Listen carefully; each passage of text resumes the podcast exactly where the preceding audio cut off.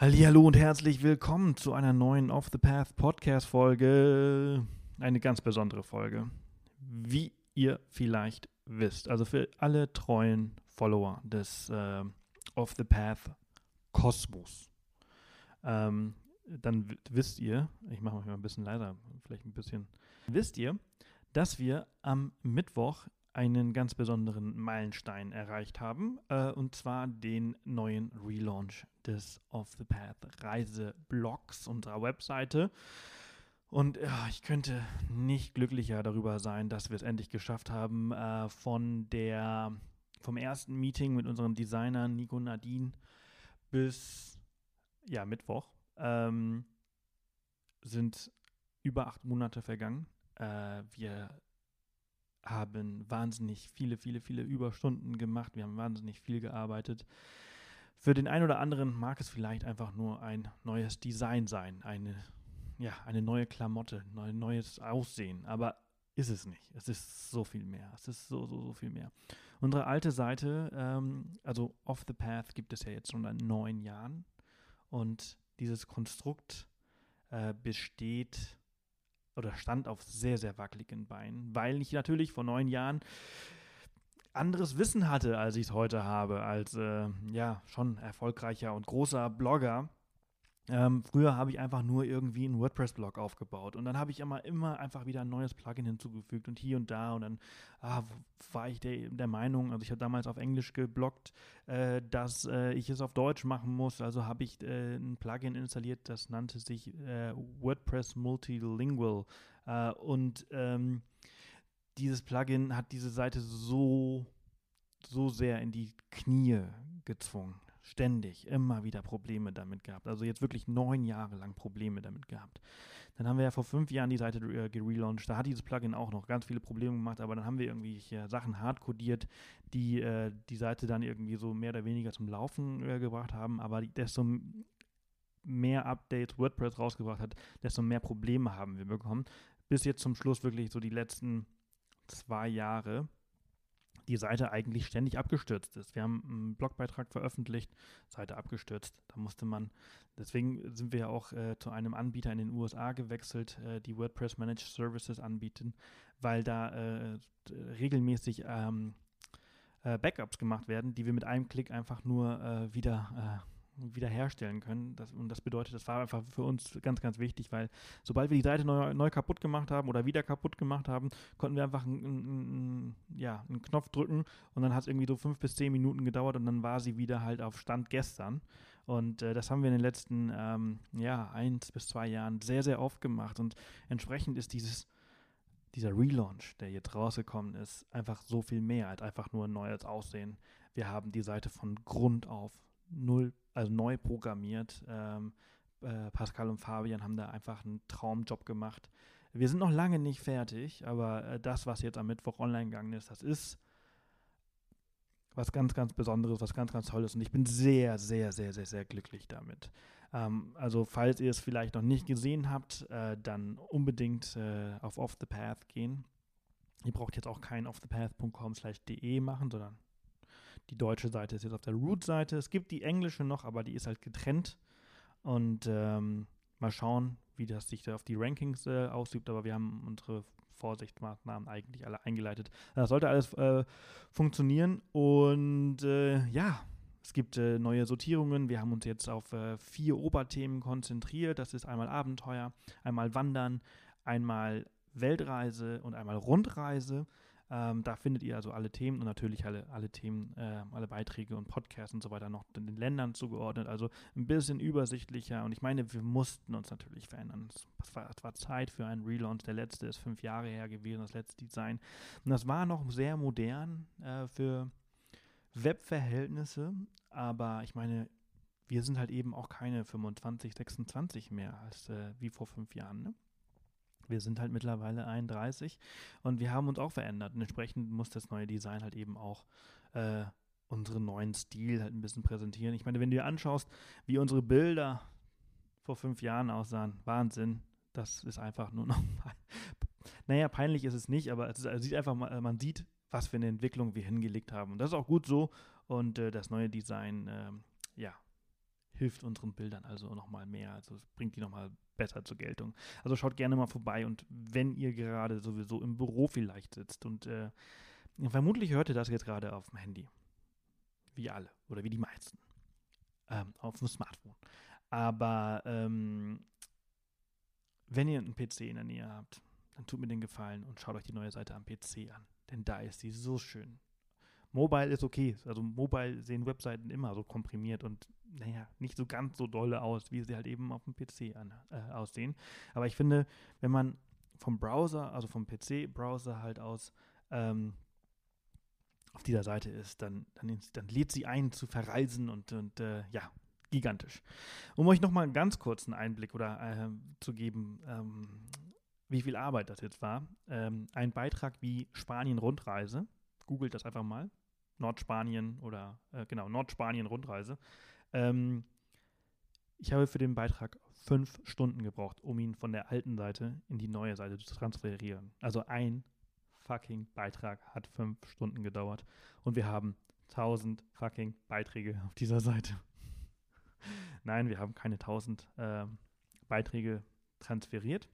Wir haben tatsächlich nur die wichtigsten 200 Beiträge transferiert und äh, arbeiten uns jetzt Schritt für Schritt äh, rauf auf die 1000. Aber für die 200 Beiträge haben wir hm, drei, also haben zwei Personen acht Stunden am Tag drei Monate gebraucht. Ähm, das ist schon echt äh, krass. Genau, so viel dazu. Ähm, was gibt's noch? Also diese Folge ist äh, eine ganz äh, tolle Folge, natürlich. Ähm, die 145. Off the Path Podcast Folge. Show Notes, ganz wichtig, wie immer. Gibt es nämlich einige. Äh, findet ihr auf www.offthepath.com slash Folge 145. Dann werdet ihr auf den Podcast, auf die Show Notes weitergeleitet. Und äh, ja, Carla ist gerade auf Weltreise unterwegs. Aber wir sprechen nicht über ihre Weltreise, sondern wir sprechen über ihren äh, Summer Road Trip äh, den sie gemacht hat. Äh, und da ist sie durch äh, Skandinavien äh, gereist. Ähm, das ist jetzt erst einmal nichts Besonderes. Das machen ganz viele, wie diesen Sommer vielleicht auch. Aber sie hat nicht einen mega fetten, umgebauten Jeep Wrangler, wie wir ihn vielleicht haben. Äh, oder einen krassen Camper und lebt den Vanlife, ähm, The Vanlife Life. Ähm, sondern sie hat einfach nur einen Seat Ibiza und den hat sie auch nicht krass aufgepimpt und sonst irgendwas gemacht, sondern sie hat einfach nur die Rücksitze umgeklappt, hat da ein paar Kisten reingehauen, hat sich quergelegt und ist damit durch Skandinavien gereist. Und das finde ich ziemlich, ziemlich cool. Mit ähm, ja, relativ wenig Vorbereitung und wenig Anpassung an, an, an, an, Auto und nichts. Einfach losgefahren und sie hat auch die ganze Zeit in diesem Auto geschlafen, was äh, also wirklich gigantisch ist. Und ja, wir reden so ein bisschen, äh, wie sie das so gemacht hat, äh, wie sie sich vorbereitet hat, welche Ausrüstung sie dabei hatte, wie das mit dem Essen geklappt hat, Waschen, Duschen, wie viel das gekostet hat zum Beispiel halt auch. Und ähm, ja, Pannen und Co. Also sehr, sehr, sehr, sehr cool. Und natürlich halt ist sie halt als, als Frau alleine äh, äh, gereist. Und äh, das finde ich äh, klasse, wenn Frauen das machen. Und diese Pre-Roll ist natürlich äh, schon relativ lang, aber das ist völlig okay, weil ich habe irgendwie Bock, euch was zu erzählen. Ich bin heute sehr, sehr gut drauf und ich finde das ähm, eine tolle Folge, die ist äh, sowieso super lang. Ihr müsst sowieso ein bisschen Zeit mitbringen. Und äh, ja, der Relaunch, der ist wichtig. Ich wollte euch das einfach mal mitteilen. Und ähm, was auch wichtig ist, ist, Entschuldigung, was auch wichtig ist, ist unser Partner diese Woche, dieser Folge. Denn diese Folge wird von Samsung und dem Sprachassistenten Bixby unterstützt, äh, genauso wie die letzte Folge. Ihr kennt Bixby also mittlerweile schon. Und ähm, ist ein toller Begleiter, der dank äh, Programmierung nur auf eure Stimme hört, was äh, super ist und im Alltag sowie auf Reisen perfekt zum Einsatz kommt. Ne, diesmal spreche ich ja, wie ihr wisst, mit Carla, die mit ihrem Auto in Schweden unterwegs war oder in Skandinavien und ähm, auch in diesem übernachtet hat. Wäre also etwas mit ihrem Auto passiert, ähm, hätte sie auf der Reise die nächste Werkstatt aufsuchen müssen. Und für solche Fälle ist Bixby, der Sprachassistent von Samsung, zur Stelle und ihr könnt per Sprachbefehl einfach nach dem Weg zur nächsten Werkstatt fragen.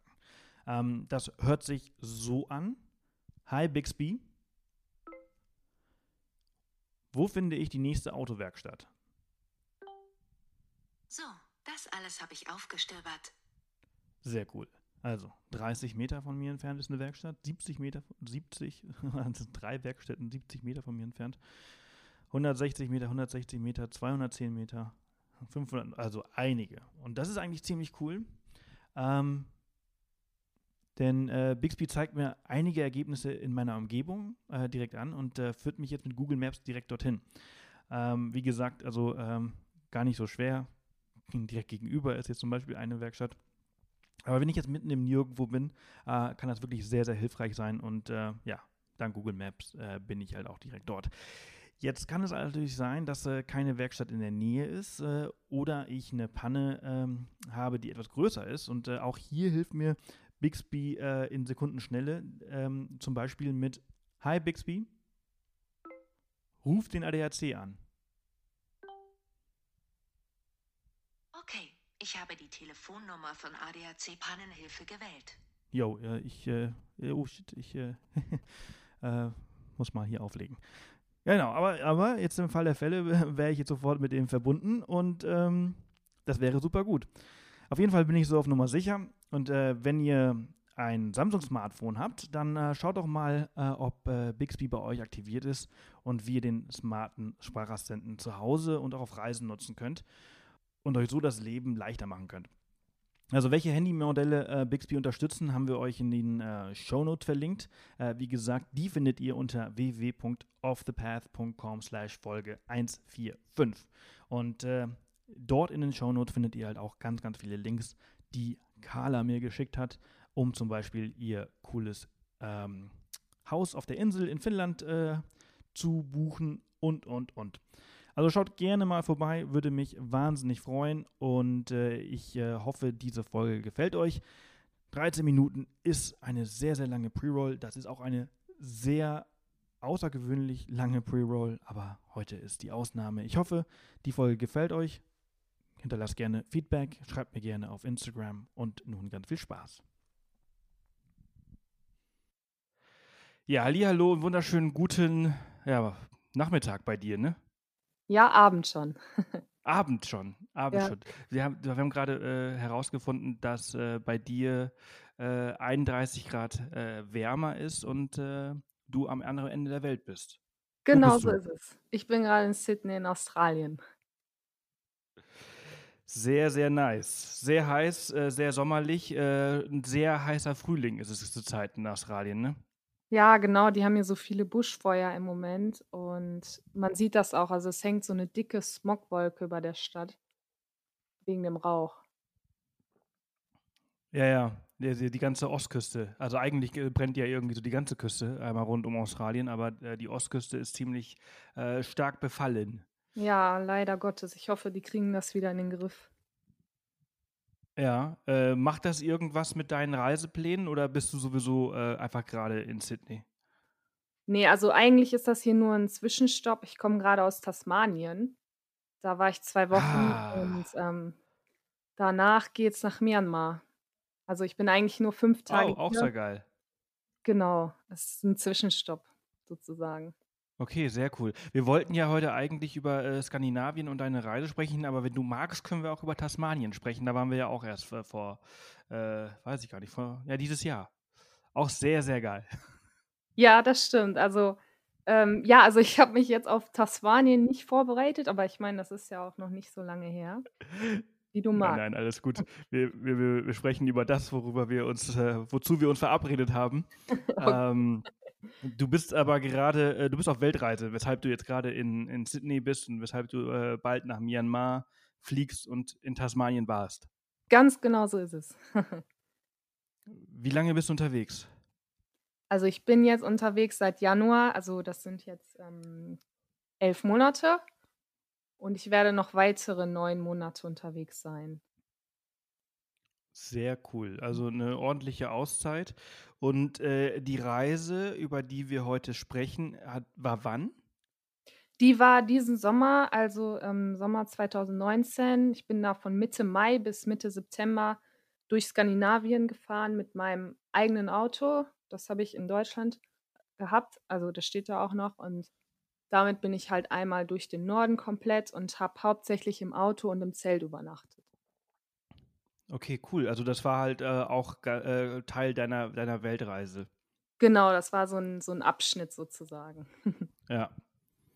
Sehr cool. Das Besondere an dieser Reise, und deswegen finde ich das so spannend, ist, äh, wir haben ja erst vor kurzem hier äh, einen, äh, eine Podcast-Folge äh, veröffentlicht, ähm, wo jemand mit dem Defender durch Skandinavien im Winter gefahren ist, auch mit Dachzelt. Also du hast ein Zelt gehabt, er hat ein Dachzelt gehabt und schon so Offroad ordentlich unterwegs gewesen.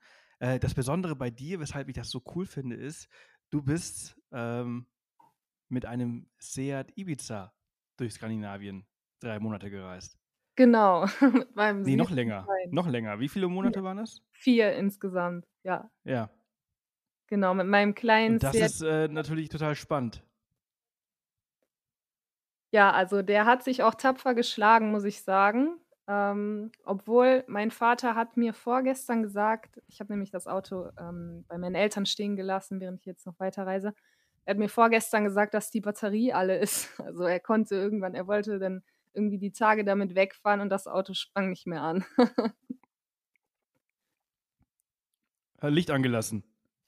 Nee, ich glaube einfach, der ist, also der ist jetzt schon fünf Jahre alt und ich glaube, die Batterie ist einfach so langsam am Ende.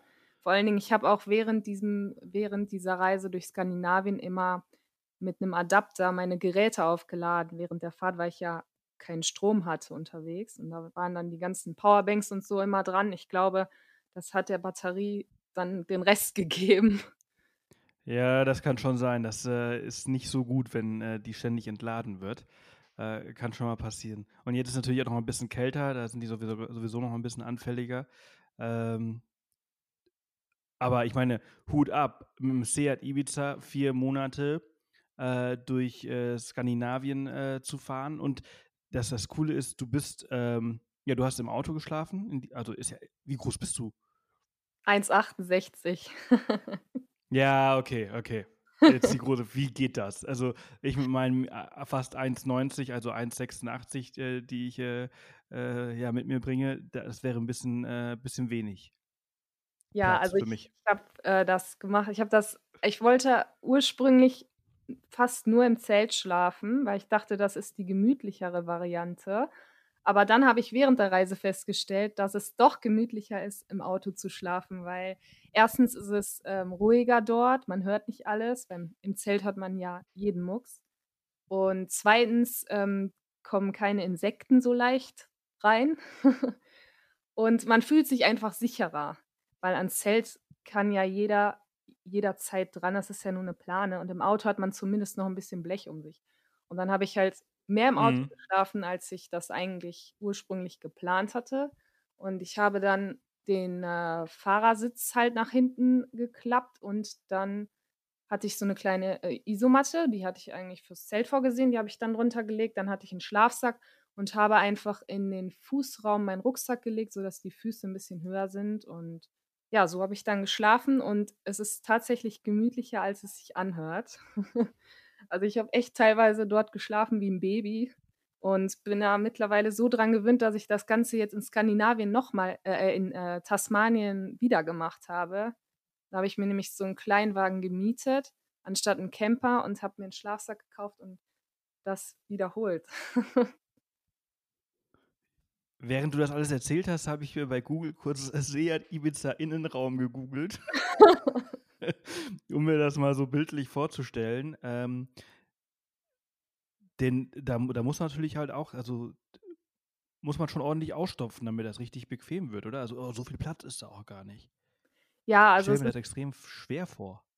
Ja, ich habe also, ich weiß nicht wieso, aber ich wollte halt unbedingt so günstig wie möglich da durchreisen, weil ich in meinem ja, das kann ich verstehen. Weltreisebudget achten wollte. Und ich habe in Neuseeland halt immer gesehen, dass manche von diesen Backpackern, weil ich war in Neuseeland, da war ich allerdings mit dem Camper noch unterwegs. Und da habe ich gesehen, dass diese Backpacker ähm, immer in diesen, in diesen Toyotas schlafen. Ich weiß jetzt nicht genau, welche Marke von Toyota, die sind ein bisschen größer, aber die schlafen da manchmal auch auf dem äh, Fahrersitz. Und dann habe ich immer gedacht, das ist eigentlich eine super Idee. Und so kann ich das mit Skandinavien günstig machen und ich habe ja mein Auto zu Hause. Warum dann nicht einfach mal das so ausprobieren? Und dann habe ich halt Mhm. gedacht: „Ja, okay, ich schlafe hauptsächlich im Zelt, das Auto nehme ich nur als Ausweichmethode“, aber dann war's letztendlich andersrum. Und ja, es war tatsächlich echt bequem. Also 'n bisschen ähm, ich habe mir dann irgendwie so 'n so 'n Kuscheltier als Kissen gekauft, weil eigentlich hatte ich, äh, ähm, so 'n in dieser Isomatte so 'n Luftkissen drin. Das war aber nicht so toll. Und dann habe ich mir so 'n riesiges Kuscheltier dann irgendwo gekauft als Kissen und, äh, dann immer 'n bisschen Kleidung drum rum. Dann ist das eigentlich ganz gut. Und wegen dem Sichtschutz, da habe ich dann vorher, ähm, Wäscheleinen durch das Auto gespannt und dort solche Decken aufgehangen. Also, da wollte ich eigentlich Vorhänge für kaufen, aber dann habe ich einfach so billige Decken bei IKEA gefunden und die genommen. Und so hatte ich dann den Sichtschutz und auch 'n bisschen, hm, das Licht raushalten wegen der Mitternachtssonne, weil ich war ja im Sommer dort und da war ja Mitternachtssonne und es war 24 Stunden lang hell überm Polarkreis. Und ja, dafür brauchte man dann auch die Vorhänge, damit man nicht, ähm, beim Schlafen immer von der Sonne geblendet wird. Mhm.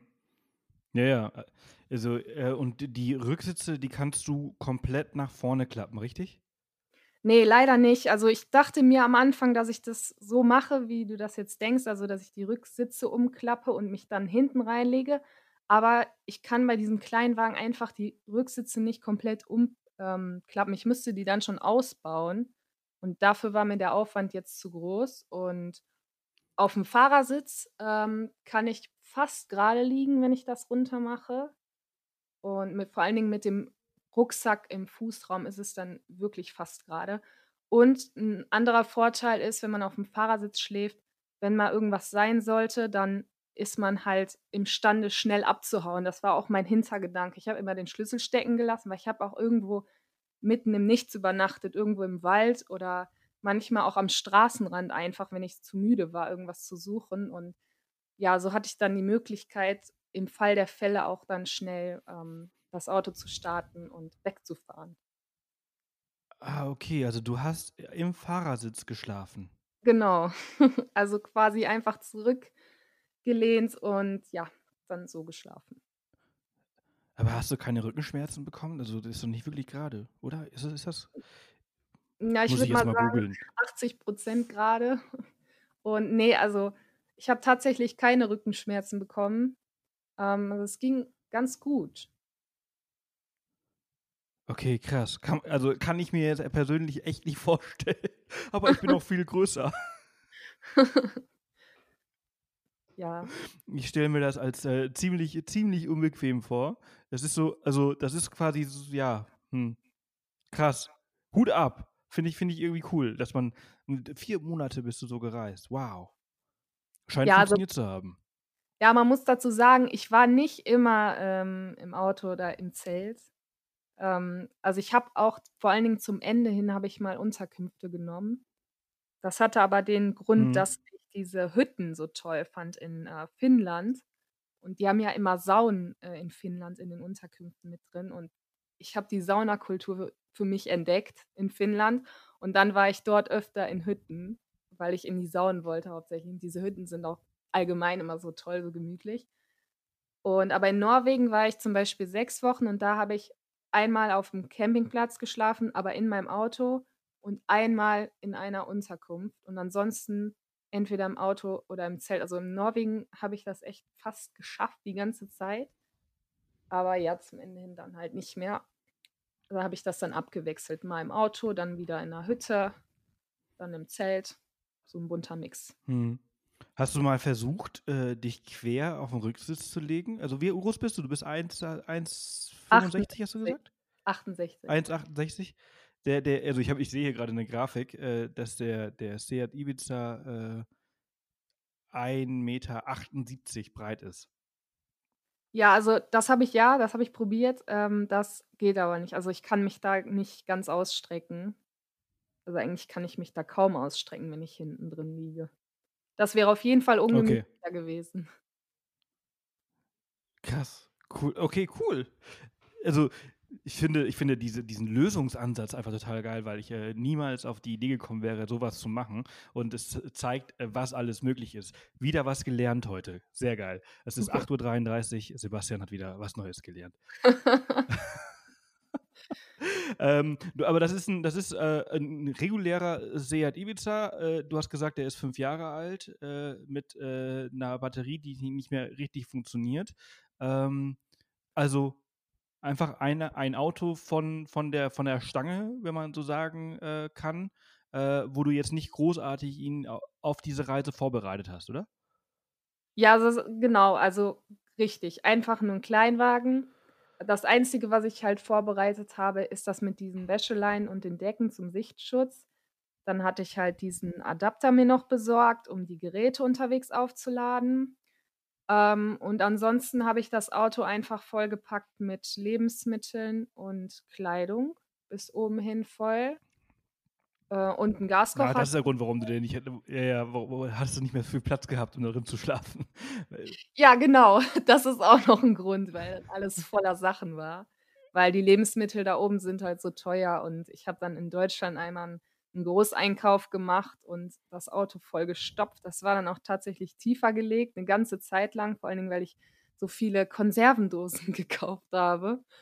Und ja, da war dann Noch einmal in, äh, Lübeck, äh, einkaufen. Oder hast du es auch noch zu Hause gemacht? Ah, zu Hause noch tatsächlich, ja.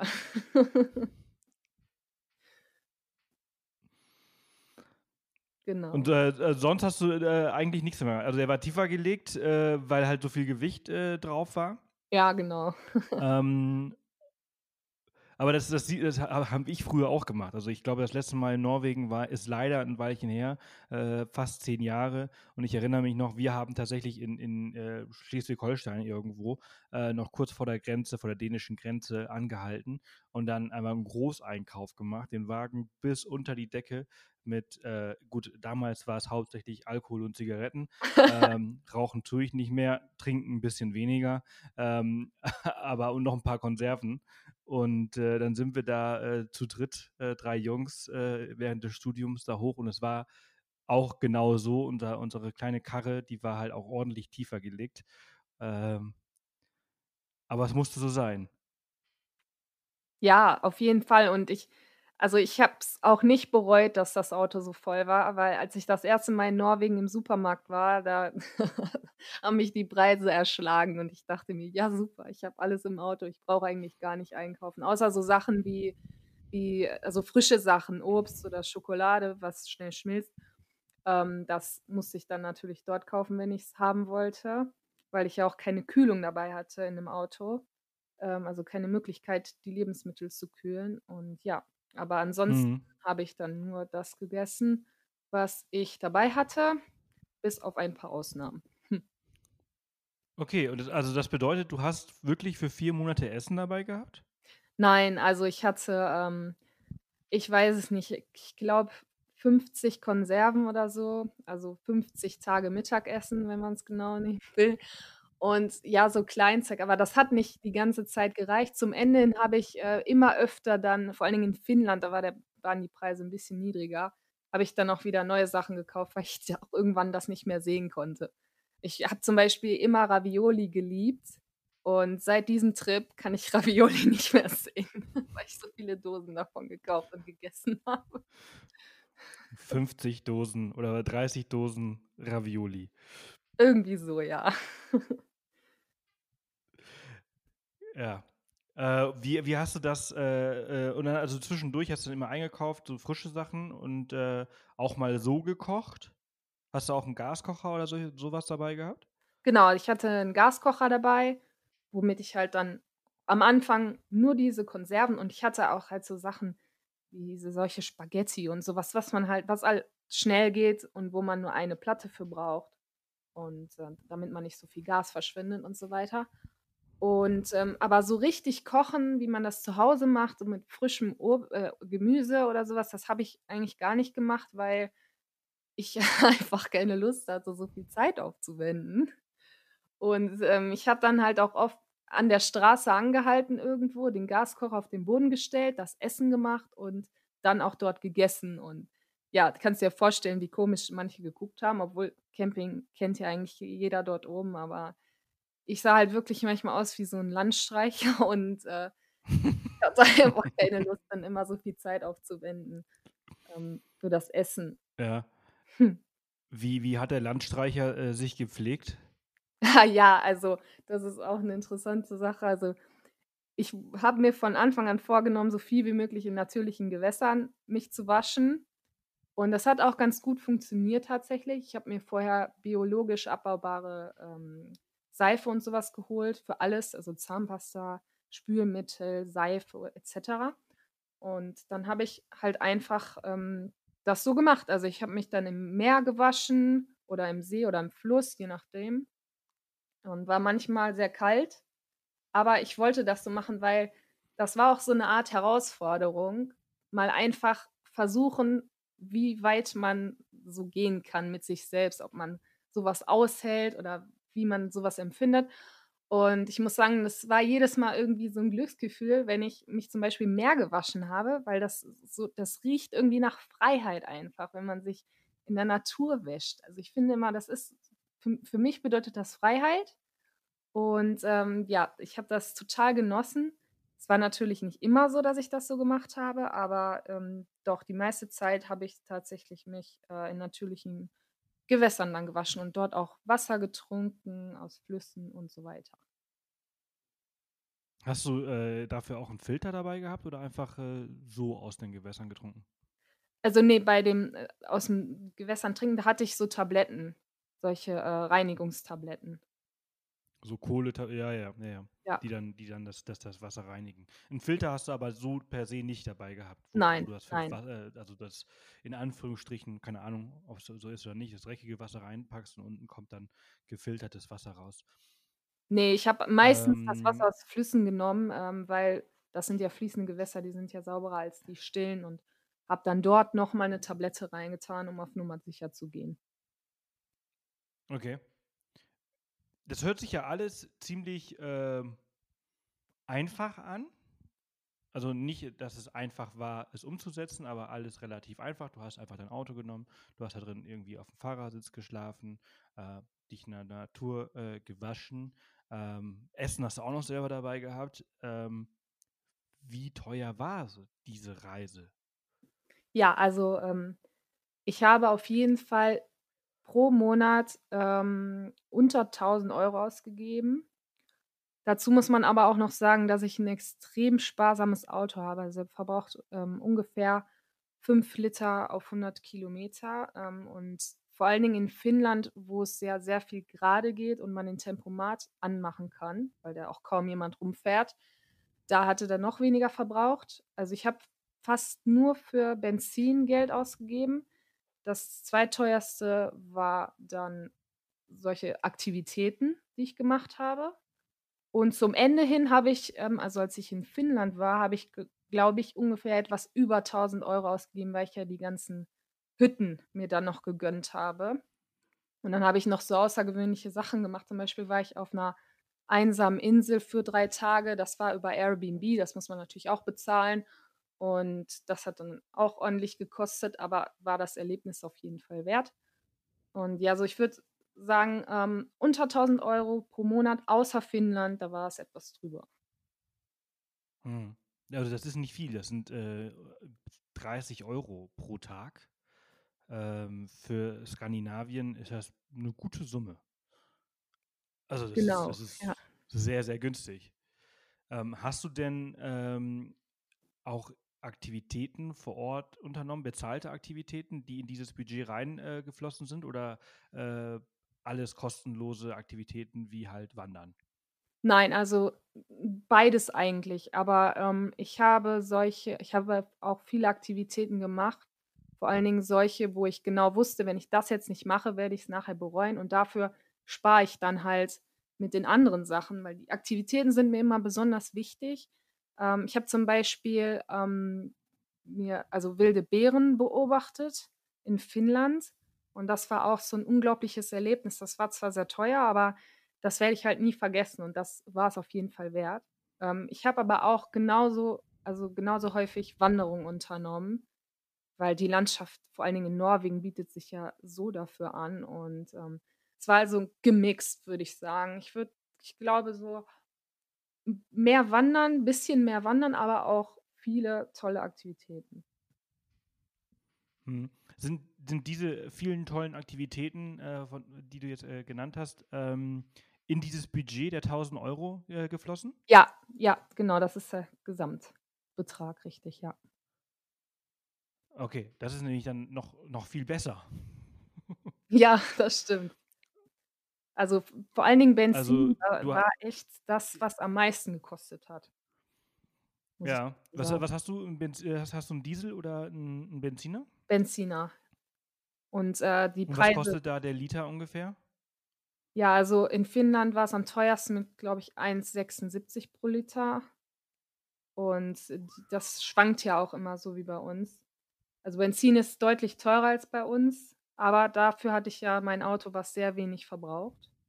Das hat sich dann quasi wieder ausgeglichen. Ja, ja. Und äh, jetzt lass uns mal ein bisschen über deine Reise an sich sprechen. Wir haben jetzt ungefähr 20, 25 Minuten über, über deine Vorbereitung bzw. deine Art des Reisens gesprochen. Ähm, du bist, äh, wo kommst du her? Wo wohnst du normalerweise, In der Nähe von in Deutschland bist? Also in der Nähe Okay, also du bist äh, von Köln äh, äh, Richtung Dänemark äh, gefahren. Wie, wie sah deine Route aus? Ja, also ich bin genau nach Dänemark direkt, ohne irgendeinen Zwischenstopp, ähm, also in einem Tag durch, weil ich wollte so schnell wie möglich nach Norwegen, weil Norwegen stand bei mir ganz oben auf der Liste. Ich habe schon seit mehreren Jahren immer gedacht, oh, ich muss unbedingt nach Norwegen, weil ich diese ganzen tollen Bilder gesehen habe von den Lofoten und allem. Und äh, aber ich dachte mir auch, Dänemark muss ich auf jeden Fall machen. Wenn ich da sowieso durchfahre, wäre das Schwachsinn, das nicht mitzumachen. Also dann bin ich im Grunde genommen nach Dänemark, ähm, ja, ganz normal im Süden angefangen, dann einmal hoch bis zur Spitze von Dänemark, dann über Kopenhagen. Ich habe auch alle ähm, Hauptstädte gemacht von dieser, während dieser Skandinavienreise. Und dann bin ich direkt äh, danach durch Schweden hoch nach Norwegen. Ich wollte nämlich zuerst nach Norwegen ähm, und dann quasi einmal hoch, ganz bis zum Nordkap, also von, vom Süden Oslo hoch bis zum Nordkap mit ganz vielen Zwischenstopps an tollen Orten, über die Lofoten noch. Und dann bin ich runtergefahren direkt nach Stockholm, ohne irgendwas zu machen. Das hatte den Grund, ähm, dass ich mich nämlich mit meinem Freund treffen wollte, und zwar in Montenegro. Wir wollten da nämlich zehn Tage zusammen Urlaub machen. Und dann bin ich nach Stockholm gefahren, habe mein Auto dort geparkt, bin rübergeflogen nach Montenegro, zehn Tage später wieder zurück, habe dann die Reise fortgesetzt, die Skandinavien-Reise, und bin dann einmal Schweden komplett hochgefahren, am Ende dann Finnland wieder runter und von Finnland aus bin ich dann mit der Fähre zurück nach Deutschland ähm, gefa äh, ge gefahren und dann halt nach Hause. Ja, das mal so im Hm. ganz kurz ausgedrückt. Jetzt muss ich, ich, ich, ich frage mich, wer jetzt gerade auch noch zugehört hat und ich so, wo ist denn Montenegro in Schweden? Nein, nein, nein, das ist in Osteuropa. Hab ich gerade, hm, davon habe ich noch nie gehört.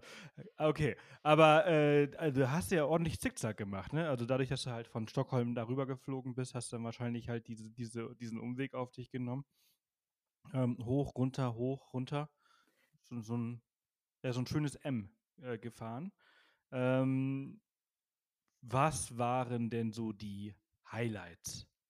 Ja, also eindeutig die Lofoten, also mein absolutes Highlight. Ähm, weil ich hatte auch sehr viel Glück dort, weil ich war dort ähm, circa eine Woche und bis auf ein oder zwei Tage war super Wetter.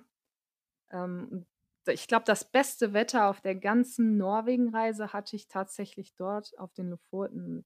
Die Landschaft ist einfach einmalig, diese Berge und dann das Meer drumherum, diese Fjorde und dann hat man da solche Strände, die aussehen wie Strände in der Südsee, also unglaublich und man kann, hat da so viele Möglichkeiten. Dann liegt da noch Schnee oben auf dem Berg und es ist aber eigentlich total warm und ach, das war so schön dort. Also da will ich auf jeden Fall auch noch mal hin, vorzugsweise im Winter, weil ich jetzt einmal im Sommer dort war, weil im Winter ist es dort genauso schön, wenn dann alles zugeschneit ist.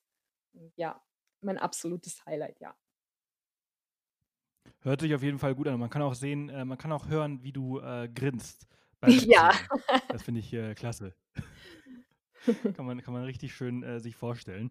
Ähm, also ich habe schon sehr viel äh, von den Lofoten gehört und, und äh, hier im Podcast haben wir schon oft darüber gesprochen. Äh, ich war selbst noch nicht dort. Wie war das denn im Sommer? War das sehr überlaufen? Ähm, also ich war da im Juni, also kurz vor der Hochsaison. Diese Hochsaison ist ja von äh, Juli bis August. Und es ging tatsächlich. Also es waren schon einige Touristen dort, ja, aber es war nicht zu voll, meiner Meinung nach. Ähm, aber man hat langsam gemerkt, wie es immer voller wurde. Und dann bin ich auch gerade schon wieder gefahren, als es dann immer voller wurde. Ich habe das extra so gemacht, dass ich ähm, vor der Hochsaison dorthin gefahren bin. Ähm, also kann ich auch im Juni auf jeden Fall weiterempfehlen, aber man kann dann natürlich auch echt Pech haben mit dem Wetter. Und wenn dann alles grau und zugezogen ist, ist es natürlich überhaupt nicht so schön, wie es bei schönem Wetter dann wäre. Hm, klar.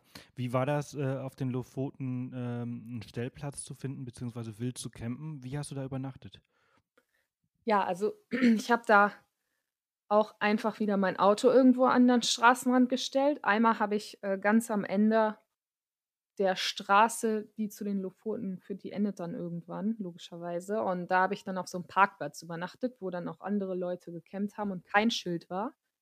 Und ansonsten gab es da auch relativ viele Möglichkeiten, das Auto einfach mal eben am Straßenrand hinzustellen, mit Mehrblick meistens.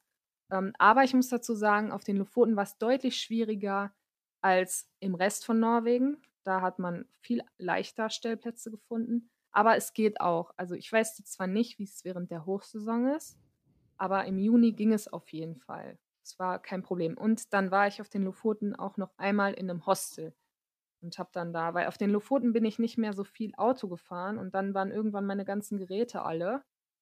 Und ähm, dann bin ich halt in ein Hostel gegangen und hatte super viel Glück, weil genau dann auch das Wetter schlecht wurde. Und ja, dann war ich in dem Hostel. Okay. Ist, also ist, ist das halt schon so, dass es da schon gut geregelt ist, ähm, was das Wildcampen angeht? Wahrscheinlich, weil wenig Platz, viele Menschen und da, das braucht halt eben eine Regelung. Ja, also ich habe jetzt nicht so viele Verbotsschilder gesehen, ähm, aber es sind vor allen Dingen dadurch, dass ähm, dort halt so viele hinkommen, wie du gerade gesagt hast, ist es nicht so leicht wie im Rest des Landes. Aber es geht auch, nur es dauert halt manchmal länger. Und ich muss aber auch sagen, mhm. ähm, wenn man das mit dem Camper macht, ist das, glaube ich, nochmal eine andere Sache, weil ich mit meinem Auto bin schon relativ unauffällig. Wenn ich das irgendwo so hinstelle, dass, ähm, also dass man beim Vorbeifahren das Auto äh, sieht, also nur von hinten sieht zum Beispiel, dann ahnt ja auch keiner, dass da jemand drin campt. Weißt du, also beim Camper sieht man das ja sofort, dass da Leute campen. Und beim Auto kann es ja auch einfach sein, dass das da parkt. Nur beim zweiten Blick fällt es dann vielleicht ja, ja. auf wegen den äh, Vorhängen. Ja, ja, oder weil die, weil diese Scheiben beschlagen sind. Aber ja, äh, genau. stimmt schon. Also mit, mit dem, mit dem äh, Seat Ibiza fällt man ein bisschen weniger auf, äh, wie mit einem großen Bulli oder sonst irgendwas. Ja. Ähm, vielleicht wissen die sogar, dass du da campst, aber weil du halt eben ganz normales Auto hast, äh, schauen die da drüber hinweg. Ja, ich habe auch echt versucht, ähm, das immer so unauffällig wie möglich zu machen. Und ich habe aber auch niemals an irgendwelchen Stellen gestanden, wo irgendwo ein Verbotsschild war. Und ich habe auch äh, nie irgendwo in der Nähe von einem Haus gestanden, weil wenn ich, also ich denke mir immer, wenn ich da wohnen würde und die Leute ständig dort campen würden, würde mich das ja auch stören. Deswegen habe ich da versucht, so rücksichtsvoll wie möglich zu sein. Obwohl man muss ja auch sagen, das mit dem Auto ist ja eine Grauzone. Also es ist gar nicht klar geregelt, also es ist nicht in diesem Jedermannsrecht mit drin, was ja eigentlich auch nur für, fürs Zelten in der Natur gilt, aber kein Privatgelände. Und ähm, eigentlich, ja, gibt es da keine klare Regelung zu. Und ich habe versucht, das immer unauffällig zu machen, ging ja in dem Auto auch ganz gut. Und ich habe auch nie irgendwie da Stühle oder sowas ausgebreitet, nur wenn ich ähm, zum Beispiel Essen gekocht habe, dann hat man es halt gesehen. Aber ansonsten bin ich auch abends zu einem Stellplatz, habe mich dann Bett fertig gemacht und dann geschlafen. Und am nächsten Morgen bin ich aufgestanden und weitergefahren. Also, es war wirklich nur zum Schlafen dann. Mhm. Weißt du ungefähr, wie viele Kilometer du auf dieser Reise, äh, hingelegt hast? Ja, das müssten so ungefähr 20.000 gewesen sein. Wow. Ja. Das ist ja richtig viel. Ja. Ich bin aber auch sehr sehr viel äh, sehr viele Orte habe ich besucht und ja, so kam das. Okay, da also, ich ich habe jetzt so mit 10.000 vielleicht gerechnet, maximal, aber das ist das Doppelte. Das ist das ist natürlich richtig viel. Äh, okay, wo wo fangen wir da an? Also, was welches Land bist du, äh, am meisten gefahren? In Norwegen. Okay. Da war ich am Wie längsten. lange hast du gebraucht von von Süd nach Nord? In Norwegen war ich insgesamt circa 6 Wochen. Mhm. Also, auch die ja, tatsächlich die Hälfte ne, ne, ne, ne, doch nicht. Du warst ja 4 Monate unterwegs. Ähm, aber, äh, du bist, äh, in Oslo rein unten im Süden. Du hast ja quasi Göteborg hast du ja auf der schwedischen Seite, bist wahrscheinlich daran vorbeigefahren, äh, nach Oslo rein und dann, äh, die We Westküste hoch, äh, oder bist du durchs Landesinnere gefahren? Ich bin durchs Landesinnere gefahren, genau. Ähm, ich habe aber auch viele Stops unterwegs gemacht, aber ich bin relativ schnell über den Polarkreis gekommen weil ich Das heißt, also du bist das meiste, äh, über den Polarkreis gefahren? Ja, das würde ich schon so sagen. Und das trifft übrigens auch auf Finnland zu, weil in Finnland war ich eigentlich 80% der Zeit in Lappland. Mhm. Genau, also ich fand Wie das nämlich kommt's? überm Polarkreis total interessant, ähm, das mal mitzuerleben, wie das ist, wenn wirklich 24 Stunden Licht ist. Und das hat sich gelohnt. Also, es war natürlich einmalig und diese Freiheit, die man da hat, ist auch unglaublich, weil man dann sich nach gar nichts mehr richten muss. Man kann einfach aufstehen, wann man will, essen, wann man will, ins Bett gehen, wann man will. Ich habe auch oft bin auch oft nachts gefahren, weil man da viel mehr Tiere gesehen hat als tagsüber. Und das war einfach Freiheit pur. Also, 'n super Erlebnis. Mhm. Ich habe mal gehört, dass viele, äh, Reisende, die im Polarkreis unterwegs sind, ihre ihren Tagesrhythmus komplett ändern und, äh, wie du jetzt grade schon sagtest, du bist nachts gefahren, weil man viele Tiere gesehen hat. Äh, die sind auch meistens nachts unterwegs gewesen, weil das Licht angenehmer ist. Es ist nicht so grell, es ist immer so leicht schimmerig und, äh, ähm für Fotografen ist es perfekt, weil es halt immer irgendwie so so so Golden Light, irgendwie so Sonnenaufgangs Sonnenuntergangsstimmung die ganze Nacht ist. Äh, war das bei dir auch so? Ja, definitiv. Also, äh, ich würde sagen, ich habe oft bis mittags geschlafen und bin dann bis tief in die Nacht gefahren. Also, es gab auch einmal 'n Tag, da habe ich, glaube ich äh, bin ich, glaube ich, bis 4:00 morgens gefahren, habe dann bis 2:00 nachmittags geschlafen. 'N anderes Mal bin ich dann die ganze Nacht einfach durchgefahren, habe gar nicht geschlafen, weil's so schön war. Das Wetter war da auch so toll.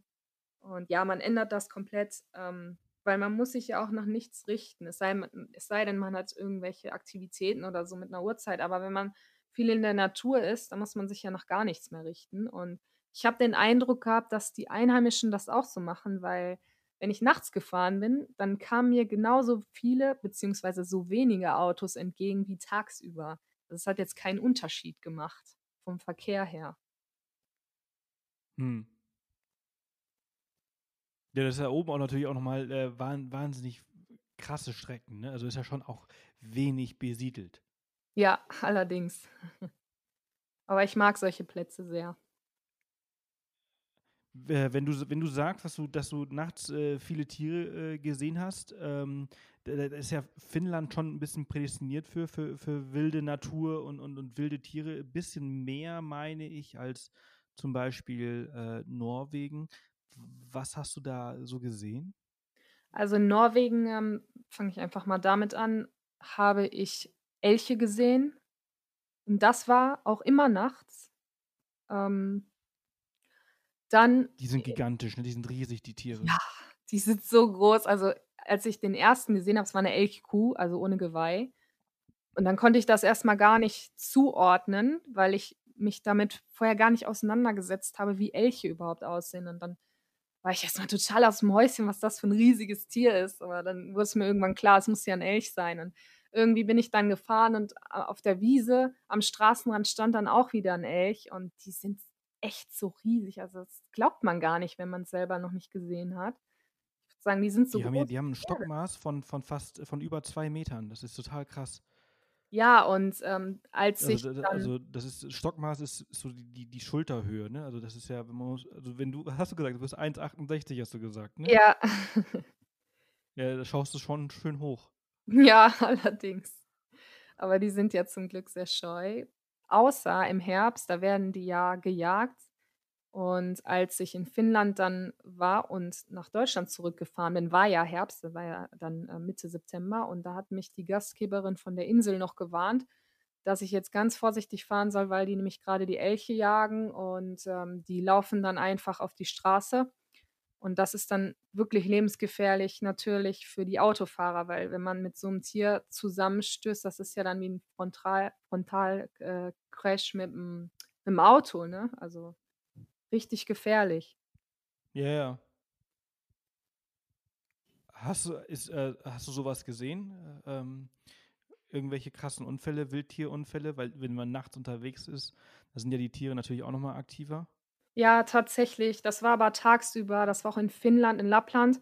Da bin ich einfach so wild drauf losgefahren und ähm, dann fuhr ich einfach gedankenlos über die Straße und plötzlich sah ich am Straßenrand dann einen Motorradfahrer sitzend, das Motorrad daneben liegend und daneben ein Rentier und ähm, bin dann langsam vorbeigefahren und habe dann gesehen, dass das Rentier ganz viel Blut im Gesicht hat und das Motorrad beschädigt ist. Also da lagen auch überall Scherben rum. Und dann bin ich halt, habe ich halt verstanden, was passiert ist und bin dann ausgestiegen und habe mit dem Mann geredet. Der war auch total neben der Spur, ähm, hatte irgendwas mit der Hand und konnte nicht mehr, nicht mehr richtig atmen. Und dann musste ich erstmal äh, meine Gedanken sammeln und äh, ja, es ist dann erstmal eine spezielle Situation, wenn man als Erster am Unfallort ist. Und dann habe ich versucht, den Notarzt anzurufen, aber irgendwie funktionierte das nicht. Da war dann kein äh, Handyempfang und dann kamen aber zum Glück andere vorbei und das waren Finn und die haben mir dann geholfen, haben dann den Notarzt verständigt und äh, den äh, Mann dann da untersucht und äh, das Rentier ist dann gestorben, auch nach zehn Minuten. Und leider Gottes kam dann der äh, Rettungshubschrauber erst eine Stunde später, weil das so abgelegen war, dass die dann erstmal so einen langen Weg zurücklegen mussten. Und dann haben wir da tatsächlich eine Stunde gewartet, bis der kam. Der Mann wurde dann weggebracht und ähm, also er war bei Bewusstsein, also nicht schwer verletzt, würde ich jetzt als Laie mal behaupten. Er hatte irgendwas mit der Hand und konnte nicht richtig atmen. Aber es war schon krass, weil ähm, ja mit dem Rentier und das ganze Blut und man muss dann auch erstmal sich, also man muss sich dann erstmal sammeln und bevor man überhaupt versteht, was da passiert ist, ja. Und ja, also, aber mir ist da zum Glück toi toi toi nichts passiert. Ich hatte danach immer Angst, dass mir das auch passiert. Ähm, aber zum Glück nicht. Vor allen Dingen mit dem Motorrad ist das natürlich auch nochmal eine Sache. Da fahren sehr viele. Motorrad ist ja auch wunderschön dort zum Motorradfahren. Aber wenn man da mit so einem Tier zusammen äh, crasht, das ist echt, echt heftig. Ja, ja, das glaube ich. Also ich war auch schon mal als Erster an der Unfallstelle und das ist mit Sicherheit nicht schön. Besonders wenn man in einem fremden Land ist. Äh, war bei mir auch so in Tasmanien übrigens, da wo Oh. du gerade herkommst. Äh, da waren wir auch äh, bei einem, bei einem, äh, da hat sich ein Auto äh, überschlagen und die Leute saßen noch im Auto drin, äh, als wir zum an den Unfallort gekommen sind. Und da hat es keine Stunde gedauert, aber es hat schon irgendwie eine halbe, halbe Stunde, glaube ich, gedauert, bis ähm, äh, denn die, der Krankenwagen und so weiter äh, kam und äh, du sitzt dann da mit, mit verletzten Leuten äh, und das ist schon echt scheiße.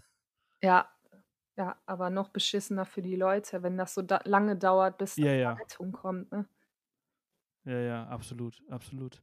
Äh, also krasses Erlebnis. Äh, ich kann das sehr gut verstehen, wie du dich in dem Moment gefühlt hast. Ähm, du hast ja gesagt, dass du in, in Finnland äh, neben diesem Erlebnis natürlich ganz, ganz viele tolle Erlebnisse gehabt hast. Du hast diese Hütten für dich entdeckt und dir das Saunieren. Ähm, und äh, du hast äh, auf äh, kleinen Inseln, auf, auf einer Insel äh, geschlafen. Äh, für drei Tage hattest du, glaube ich, gesagt, über Airbnb gebucht. Wie war das und wo war das und was hast du da genau gemacht? Ja, also das war auf dem Inari-See. Ähm, das ist so ein größerer See. Ah, cool, da war ich auch schon mal, ja. Ja, echt cool. Ähm, ja, und da hatte ich das durch Zufall diese Insel gefunden. Ähm, ich habe halt nach was Speziellem gesucht, wo ich einen guten Blick auf den Himmel habe, weil nämlich zu dieser Zeit der Sonnensturm relativ hoch war. Und dann habe ich diese Insel gefunden und ja, das ganz normal gebucht. Die Gastgeberin hat mich dann mit dem Boot rübergebracht. Das Auto habe ich an Land dann bei ihr untergebracht. Und dann war ich halt drei Tage auf dieser Insel. Die war ungefähr zwei Kilometer lang. Und da stand dann diese Hütte von ihr drauf. Und es gab keinen Strom, keine Elektrizität. Sie hatte nur so eine Solaranlage auf dem Dach. Da hatte man dann ein bisschen Licht. Damit musste man aber auch extrem sparsam umgehen. Und da habe ich dann meine Tage verbracht und beziehungsweise hauptsächlich Nächte, weil ich die ganze Zeit versucht habe, die Polarlichter zu sehen, was dann am Ende auch geglückt ist. Und weil das war auch so ein Ding, ich habe nämlich am Anfang gedacht, äh, ich werde auf jeden Fall die Mitternachtssonne sehen, aber die Polarlichter höchstwahrscheinlich nicht. Und dann war ich halt sehr glücklich, weil ich es dann doch tatsächlich geschafft habe, in einer Reise beides zu sehen. Also super. Und ja, auf der Insel habe ich dann halt, also konnte man richtig runterkommen, weil man wusste halt, man ist da für sich und es wird auch kein Mensch dort vorbeikommen. So eine, äh, auf so eine einsame Insel wollte ich eh immer schon mal, aber ich hätte nicht gedacht, dass ich das in Finnland mache. Und das ist, sind dann halt so ganz viele kleine Inseln in diesem See, wo dann Tannen und Bäume draufstehen. Also nicht, nicht solche, solche Inseln, wie man, wenn man von einer Insel spricht, wie man das im Kopf hat, sondern ganz anders. Ist ja auch der Norden. Und ja, da gibt es, glaube ich, ungefähr 3000 Inseln äh, in diesem See und auf dieser einen war ich dann. Die hat auch gar keinen Namen. Und ja, diese Hütte, da war sogar eine Sauna drin, wie auch immer bei den äh, Finnen, die mit Feuer dann betrieben wurde. Und ich habe dann halt dort mit Gas dann gekocht und äh, mich mit Feuer gewärmt in dem See gebadet. Tagsüber habe ich dann Blaubeeren gepflückt, bin um die Insel herum spaziert, bin damit zum Boot rausgefahren, rausgepaddelt. Hier hatte da so ein kleines Boot. Und dann habe ich eigentlich immer gewartet, dass es dunkel wird. Und dann habe ich mich halt auf die Nordseite der Insel gesetzt und äh, den Himmel beobachtet. Und in der letzten Nacht habe ich dann das Glück gehabt, irgendwann um, ich weiß gar nicht, mitten in der Nacht, kam dann für zwei Minuten lang das Nordlicht und die Farben explodierten am Himmel. Und es war sogar rot. Das ist ja äh, nochmal sehr besonders. Ja, sehr selten. Ja, ja, genau. Und das war nur ganz kurz, aber es war so, so ein Wow-Moment. Also das werde ich auch nie vergessen, vor allen Dingen in dieser Location, weil ich hatte da freien Blick über den See und es hat sich dann im Wasser gespiegelt und so. Super toll. Ist ein einmaliges Erlebnis mit der Insel. So hört sich das auch an. Also wirklich äh, total toll. Äh, jetzt musst du mir mal sagen, äh, zu, wann war das? War das im September dann schon? Genau, das war Anfang September. Okay, deswegen hast du ja, du bist an der äh, Juni äh, bist du angekommen. Das heißt, Juni war halt noch alles hell und im September wurde es dann aber auch schon irgendwie relativ äh, früh dunkel. Ja, ich weiß nicht mehr um wie viel Uhr, Oder aber ähm, es war auf jeden Fall so, dass man, ähm, das wurde, dass es richtig dunkel wurde, ja. Ja, okay, cool. Aber das ist schon, schon auch, äh, äh habe ich noch nie gehört, dass jemand äh, auf einer Reise dann schon beides schafft. Ich, natürlich, ich meine, du warst vier Monate unterwegs und in vier Monaten tut sich sehr viel, auch bei uns. Äh, aber das hört sich natürlich nach einem gigantischen Ende an. Ja, das war die, der krönende Abschluss. Äh, beziehungsweise danach habe ich nochmal ähm, was Tolles erlebt. Kurz danach war ich nämlich noch ähm, auf äh, ganz im Osten von Finnland an der russischen Grenze und da habe ich dann wilde Bären beobachten dürfen. Das war auch so, ein, so eine Aktivität, wofür ich bezahlt habe und dann ist man dort in so einer Beobachtungshütte und dann kommen da die Bären aus dem Wald und die hatten dann auch noch Junge. Äh, ganz viele kleine Bären hüpften dann noch darum und die durften wir dann beobachten. Das war super schön. Tolles Erlebnis auch. Ja, das ist cool. Äh, ich habe sowas auch schon mal gemacht. Äh, wie lange musstest du warten, äh, bis sie dann kamen? Ah, gar nicht so lange. Ich glaube, so 45 Minuten ungefähr. Okay, ja, das geht eigentlich. Ich, ich durfte nämlich, ich glaube, wir, saßen sechs Stunden in dieser Hütte, durften Oje. kein Wort, kein Wort sagen, uns nicht bewegen, nicht auf Toilette gehen, gar nichts. Ja, keine Geräusche und dann kamen sie nicht. Das war ziemlich anstrengend. Ja, das glaube ich. So ein paar Leute waren vorbereitet, hatten ein Buch dabei, aber wir hatten gar nichts dabei, noch nicht mal ein Hand, äh, gar nichts. Wir saßen einfach sechs Stunden da. Ist auch schön, einfach sechs Stunden in die Natur rauszuschauen, aber es war dann schon relativ anstrengend. Deswegen umso besser, dass du nach 45 Minuten dann mit äh, Bären, äh, mit einer Bärensichtung äh, belohnt wurdest. Ja, na, genau, nach 45 Minuten. Und das waren auch so viele. Vor allen Dingen, dass die halt die Kleinen da hatten, die, die, die äh, Jungen. Das war echt süß. Die sind ja dann zu der Jahreszeit äh, im September, also äh, bevor der Winter dann so richtig losgeht, noch mal ein bisschen aktiver als sonst, weil sie dann auf Futtersuche äh, sind, um sich halt die Fettreserven äh, anzufressen. Ne? Ja, richtig, das sagt uns der Guide auch. Und äh, genau, deswegen hat man da auch mehr Chancen, welche zu sehen. Ja, die liegen dann nicht nur noch nur faul irgendwo rum, wie, wie im Sommer äh, oder im Winter. Im Winter bewegt er sich auch sehr wenig, beziehungsweise gar nicht. Aber äh, im Herbst sind sie immer, immer sehr gut aktiv. Äh, wie ging es denn dann für dich weiter? Du bist dann ähm, schnurstracks nach Hause, bist ja schon irgendwie Ende September unterwegs gewesen, noch, noch einen Stopp in Helsinki eingelegt und, äh, und dann mit der Fähre zurück? Genau, also ich war bis Mitte September ähm, in Finnland noch, genau. So wie du gesagt hast, dann war ich noch ein paar Tage in äh, Helsinki und dann ging es auch schon mit der Fähre 30 Stunden rüber nach Travemünde und ja, von da aus bin ich dann in einem durch nach Hause gefahren. Und aber dann war ich, glaube ich, nur fünf Ja. Tage in Deutschland, dann ging der Trip schon weiter, dann bin ich nämlich nach Indonesien geflogen. Ja, ordentlich durchgeplant, wie eine Weltreise oft halt auch ist. Ähm, wie lange hast du von Helsinki bis nach Hause gebraucht? 30 Stunden Fähre und dann halt noch irgendwie sechs, sieben, acht Stunden Autofahrt? Ja, sowas in dem Dreh, aber ich muss dazu sagen, ich habe auch ähm, dann übernachtet in einer Unterkunft noch, weil ich hatte auf der Fähre nämlich keine Kabine gebucht, sondern nur so ein, so Liegesitz. Und wir kamen halt abends an, ich glaube um 22 Uhr mit der Fähre. Und dann bin ich einfach in eine Unterkunft gefahren, habe da noch geschlafen, bin dann am nächsten Tag losgefahren bis nach Hause. Und ja, das hat, glaube ich, acht Stunden oder so gedauert.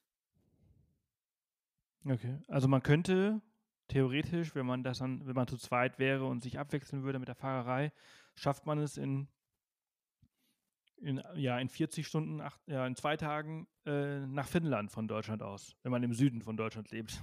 Ja, wenn man das gut durchplant, ja, bestimmt. Das finde ich, finde ich irgendwie sehr geil, weil das halt schon sehr weit weg ist, dieses Finnland. Also Sch- Schweden ist ja noch, noch viel, viel näher und, und, und, und äh, ne, durch, die, durch die Brücke Dänemark äh, rüber nach Malmö ist ja überhaupt kein Problem. Äh, aber äh, so nach Finnland mit der Fähre äh, geht es ziemlich schnell. Ich habe letztens auch herausgefunden, dass von hier, also wir leben ja in Garmisch-Partenkirchen, äh, nach Sardinien im Mittelmeer äh, ist es sechseinhalb Stunden Autofahrt und dann einfach nur eine Nachtfähre. Du bist am nächsten Tag da, voll geil. Cool. Das ist ja echt. Ja, stimmt. Also ist schon. Ja, ja, ha- hat man nie so drüber nachgedacht, aber es ist schon äh, erstaunlich, dass wenn man auf Fähren zurückgreift, was man viel zu selten macht, äh, ziemlich viel Strecke äh, hinlegen kann, wenn man die halt äh, für nachts bucht. ja, das ist immer praktisch, wenn man solche Geschichten und auch Züge und sowas, wenn man dann Nachtfahrten hat. Ja. Ähm, Nochmal auf deine komplette äh, Reise zu sprechen. Bist du alleine als Frau vier Monate in Skandinavien unterwegs gewesen in deinem kleinen Seat Ibiza, von dem ich noch nach wie vor total fasziniert bin, dass er äh, 20.000 Kilometer mitgemacht hat und äh, alles ohne Probleme und dich sicher von A nach B gebracht hat. Ähm, wie war das für dich als Frau, alleine unterwegs zu sein? Hast du dich sicher gefühlt? Also ja, ähm, auf jeden Fall. Ich habe mich sicher gefühlt, ähm, weil ich immer denke, dass man sicherer ist da, wo wenig Menschen sind, im Vergleich zu da, wo viele Menschen sind. Also das ist meine Meinung, weil da, wo wenig Menschen sind, da ist es halt, also die Wahrscheinlichkeit sehr gering, dass dort ein böser Mensch vielleicht mal vorbeikommt.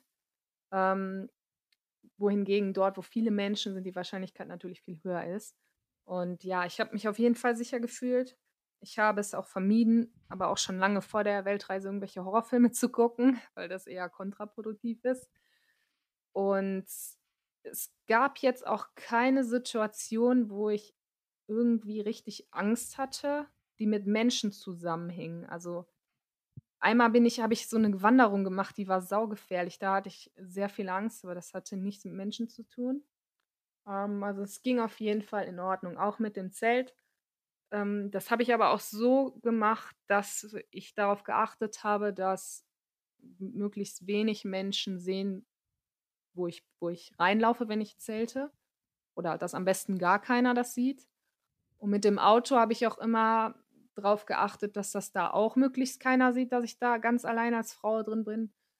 Aber ich bin auch immer meistens zu den Stellplätzen gefahren, die ich dann gefunden habe und habe mich dahingestellt, Vorhang zu und Licht aus sozusagen. Also je nachdem, wo man ist, kann man das nicht, aber gut. Ähm, und dann habe ich geschlafen und am nächsten Morgen bin ich dann direkt weitergefahren. Also es war nicht so, dass jemand die Möglichkeit gehabt hätte, mich da irgendwie auszuspionieren. Ich war fast jeden Tag an einem anderen Ort. Von daher ging das klar.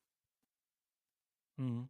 Du, du bist ja äh, alleine gewesen, außer diese zehn Tage, wo du dich äh, mit deinem Freund in Montenegro äh, getroffen hast, ähm, warst du alleine unterwegs. Ähm, kannst du gut alleine sein? Schon immer? Ähm, und war das nicht ab und zu auch mal trotzdem einsam? Ähm, also ja, ich kann sehr, sehr gut alleine sein. Damit habe ich echt gar kein Problem. Deswegen habe ich mich auch entschieden, also die Weltreise alleine zu machen. Ähm, wäre auch nicht anders gegangen, aber ähm, für mich ist das kein Problem, wenn ich niemanden um mich herum habe. Eher im Gegenteil, ich genieße das sogar. Also ich laufe unglaublich gerne irgendwo rum, wo ich weiß, dass da fast keine Menschen sind oder gar keine. Ähm, und einsam gefühlt habe ich mich, also da kommt mir jetzt nichts ins Gedächtnis, mal so kurze Momente, wo man vielleicht dachte, ach, es wäre jetzt schön, wenn jemand da war, äh, da wäre, vor allen Dingen, wenn man irgendein Problem hat, irgendwas funktioniert nicht, irgendwas klappt nicht wie geplant und äh, man, man, ist halt wütend, aber kann es keinem sagen. ähm, aber nein, so im Großen und Ganzen habe ich mich nicht einsam gefühlt und das hing aber auch damit zusammen, ich wusste ja, dass ich jederzeit im Falle des Falles einfach umkehren kann. Das gilt ja auch für jetzt. Also wenn ich das irgendwie nicht mehr machen möchte, dann kann ich ja jederzeit zurück. Das ist ja nicht so, dass ich alle Tickets und alles schon bezahlt habe. Es ist ja eine freie Weltreise, wo alles offen ist und ich jederzeit alles wieder ändern kann, was ich auch sehr oft tue. Und nee, also nein. Toll. Toll. Jetzt haben wir äh, über diese Reise, über, nie, nicht per se über die, die Reiseerlebnisse gesprochen. Wir haben einmal ganz kurz über die Lofoten angesprochen und äh, die Inselerfahrung und ein bisschen über die Bären. Äh, aber ich meine, 20.000 Kilometer, da hast du ja viel, viel, viel, viel, viel, viel mehr erlebt äh, in der Zeit. Aber so viel, dass man das nicht innerhalb von einer Stunde und auch jetzt nicht mehr großartig besprechen kann. Das, weshalb ich es jetzt hier mal belassen würde, weil ich das eine sehr tolle Folge finde, weil es zeigt, was man alles erleben kann, äh, wenn man Lust drauf hat. Ich finde, äh, also ich kenne wenig Leute, die einfach mit ihrem kleinen Wagen, Kleinwagen äh, äh losgefahren sind und sowas gemacht haben. Entsprechend äh, ja, zeigt es einfach, dass äh, wo ein Wille ein Weg ist. Das finde ich total klasse. Ja, genau. Also wenn man wirklich Lust hat, dann kriegt man das auf jeden Fall hin. Ähm, ja, ich, ich war auch schon innerlich halt drauf eingestellt. Ich wusste, ich werde im Auto und im Zelt schlafen von vornherein und deswegen war das für mich auch nicht so ein Problem, weil ich es mir vorgenommen hatte und wusste, das kommt auf mich zu. Ja, und ich hatte auch Bock darauf, mal Grenzen auszutesten. Was, wie weit kann ich mit mir selbst gehen? Was halte ich aus? Kann ich jetzt in dieses eiskalte Wasser gehen, um mich zu waschen oder nicht? Und was, was schaffe ich so selber? Ja. Ich würde sagen, du hast ziemlich viel geschafft äh, und du hast ja auch ziemlich viel bewiesen. Und äh, ich fand das ein, ein sehr, sehr äh, tolles und angenehmes Gespräch mit dir. Trotz dieser riesengroßen Entfernung, Garmisch-Partenkirchen nach Sydney, hat man hier und da ein bisschen gemerkt, dass es ein bisschen verzögert ist. Äh, für alle, die, die zuhören, ich entschuldige mich dafür, aber wir können beide nichts dafür. Äh, diese Entfernung ist einfach in der Leitung. Ähm, wie geht es jetzt für dich äh, weiter auf deiner Weltreise? Du fliegst jetzt nach Indonesien. Nee, nach, äh, nach Myanmar, hast du gesagt. Genau, in fünf Tagen äh, fliege ich nach Myanmar. Ähm, da bin ich dann zwei Wochen. Danach fliege ich nach Bhutan. Und dann weiß ich es noch nicht genau, aber höchstwahrscheinlich geht es dann nach Vietnam. Und ja, danach ist wieder alles offen. Ähm, da habe ich keine genaue Planung. Das Einzige, was ich noch habe für nächstes Jahr, ist ein äh, Visum für Russland im Sommer. Da will ich nämlich mit der transsibirischen Eisenbahn durch Russland fahren. Mal, mal sehen, ob das so hinhaut, ähm, weil ich, ich ändere immer gern meine Pläne wieder. Ähm, aber ja, mal sehen. Es bleibt spannend.